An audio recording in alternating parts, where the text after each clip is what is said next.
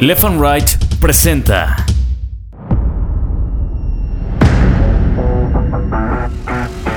Bitácora de Guerra, un podcast de largo aliento. Cuando nos forman, todos los niños se empiezan a burlar de mí. Toda la escuela se empieza a burlar de mí. Yo tuviera una estatura medianamente dentro de las normas y pues según esto poder ser feliz, ¿no? Ese sombrerito de charro que se pone Cuauhtémoc Blanco cuando empieza a dar la vuelta olímpica en la cancha del Azteca, yo se lo di.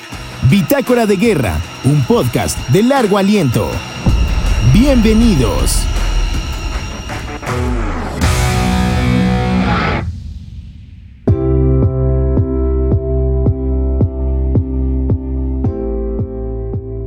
Día 210. Elvira. Hola amigos, amigas de Bitácora de Guerra, soy Daniel y les mando muchos saludos en esta semana que comienza. Saludos a Bolivia, a Chile, a Rumania, allá también nos están escuchando y nos llegan comunicaciones de ellos y sabemos que nos siguen todos los días, todas las semanas en este podcast de Bitácora de Guerra. También quiero aprovechar esta ocasión para felicitar a todas las madres que nos están escuchando. Esta semana se festeja el Día de la Mamá acá en México y pues aprovecho para mandarle un beso y muchos abrazos a todas nuestras madres que nos siguen en este podcast. También les quiero invitar a que nos sigan ahí en las diferentes redes sociales, a que le den a la campanita para que estén actualizados en cada episodio y que nos den follow ahí en Instagram. Estamos como arroba bitácora guion bajo de guerra y en TikTok estamos en arroba bitácora de guerra. También pueden eh, seguirnos para para que chequen el material exclusivo que mandamos a estas plataformas. También síganos en Spotify, en Google Podcast, en Podimo, en Apple Podcast, en Amazon Music. También ahí andamos. Y después de todo esto, y sí, Elvira para festejar el 10 de mayo que se celebra esta semana acá en México, quiero hablarles de la mía. Sé que ya muchos de ustedes la conocen, pero hoy quiero aprovechar este día en especial para decirles lo que se vuelve para una persona con discapacidad tener a una madre como la mía, que siempre está a mi lado, atrás o enfrente. Aquí mi mamá, Elvira, nos ha contado con su propia voz qué significó para ella saber que tenía un hijo con discapacidad, qué significó para ella tener un hijo con acondroplasia. Yo aquí he contado todo el sacrificio que ella ha hecho para darme las herramientas para salir adelante y no doblegarme tan fácil ante cualquier comentario, ante cualquier situación que pueda yo vivir. Ella me dio todas esas herramientas que yo sé hoy en día, ella me las dio. Mi madre, la verdad, es una mujer ejemplar. Es una mujer que nunca para, que siempre está pensando en cómo mejorar su vida, su entorno, el de las personas que la rodean. Si me preguntaran, describe a tu mamá en una sola palabra, sé que no podría, pero si no me queda de otra, la palabra sería lucha. Ella todo el tiempo ha luchado por ser mejor persona, por ser mejor madre, por ser mejor pareja, por ser mejor esposa, mejor amiga, mejor tía, mejor cómplice. Y para mí lo ha sido. Siempre ha dado todo. Y ese todo nunca se le ha quedado para ella. Cuando tienes un hijo con discapacidad, debes de tener mucha fuerza para enfrentar lo que viene y lo que va a seguir, para aguantar todo lo que está a tu alrededor, las críticas, las vergüenzas, todo, todo, todo. Y con esta lucha que ella tiene, poder sortear los pasos que vienen a cada momento con el paso del tiempo.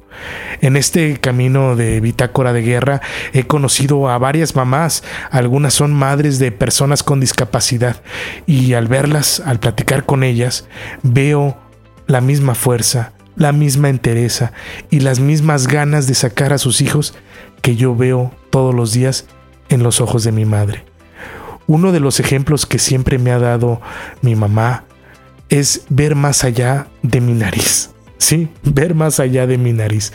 Esa frase siempre me la ha dicho, que no es otra cosa más que ver otras alternativas, que nunca me quede en mi zona de confort, que busque qué más puedo hacer para mejorar mi entorno, para mejorar mi vida o para mejorar el de mi familia. Elvira Es una persona con mucho carácter. De niño me regañó mucho, me consintió mucho, me castigó mucho, me aplaudió mucho. De grande me sigue dando consejos, me reprocha cosas también, me sigue llamando la atención en ocasiones, en lo que ella cree que estoy mal. Al fin, nunca va a dejar de ser mi mamá, mi mamá, mi mamá. Y hoy agradezco que siga aquí con nosotros. De niño recuerdo que nunca dejó que me venciera el miedo a salir, nunca dejó que me dominara el coraje del por qué tenía yo esta condición, del por qué unos centímetros menos no me deberían de hacer menos eso. Al contrario, esos centímetros menos, ella siempre me ha dicho que es la diferencia que a mí me tocó para ser una mejor persona, para ser un mejor hombre, para ser un mejor padre y para ser una mejor pareja. Al día de hoy todos los días trabajo en ello para que nunca, nunca se me olviden esas palabras que de niño me decía mi mamá. Ella, al igual que mi papá, en su momento lucharon y han luchado por acercarme o darme lo mejor que han podido, desde una mejor escuela, desde una mejor casa, un mejor vestido, hasta un mejor doctor o una mejor rehabilitación para que yo pudiera continuar mis pasos. Muchas veces yo gritaba y me daba coraje eh, con ella, me enojaba con ella, porque todo el tiempo quería que yo estuviera haciendo mis ejercicios. Yo gritaba, yo no quería, ya me cansaba, me dolía, pero ella aguantó estoicamente, aguantó mis gritos, mis berrinches, para que al final yo pudiera caminar. Porque haciendo yo estos ejercicios, haciendo yo esta rehabilitación, yo iba a poder caminar.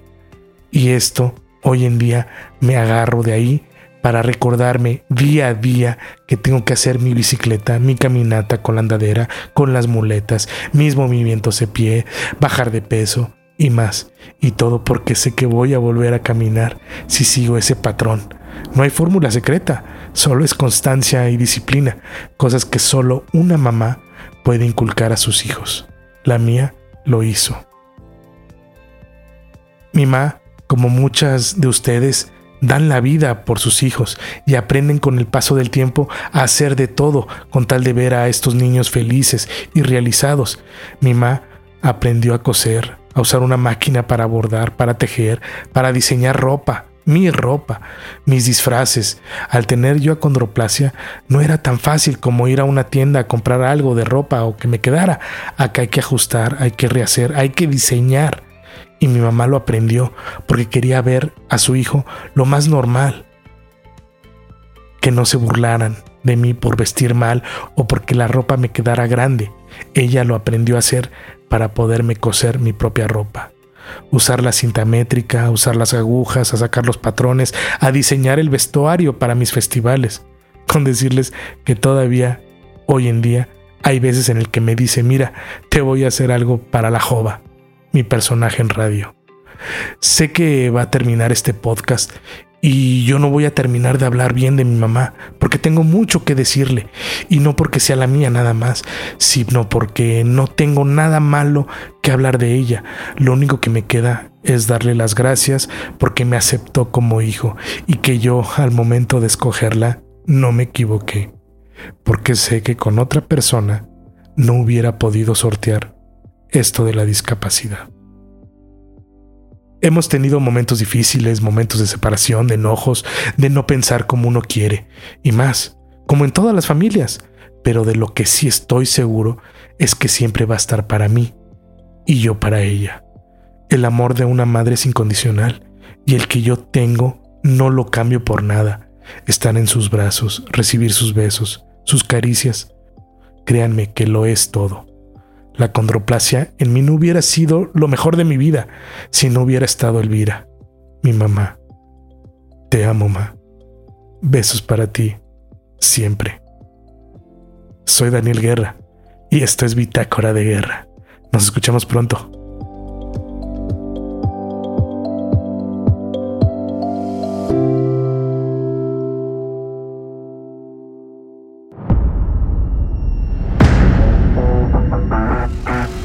Esto fue Bitácora de Guerra, un podcast de largo aliento. Cuando nos forman Todos los niños se empiezan a burlar de mí. Toda la escuela se empieza a burlar de mí. Yo tuviera una estatura medianamente dentro de las normas y pues según esto poder ser feliz, ¿no? Ese sombrerito de charro que se pone Cuauhtémoc Blanco cuando empieza a dar la vuelta olímpica en la cancha del Azteca, yo se lo di. Bitácora de Guerra, un podcast de largo aliento.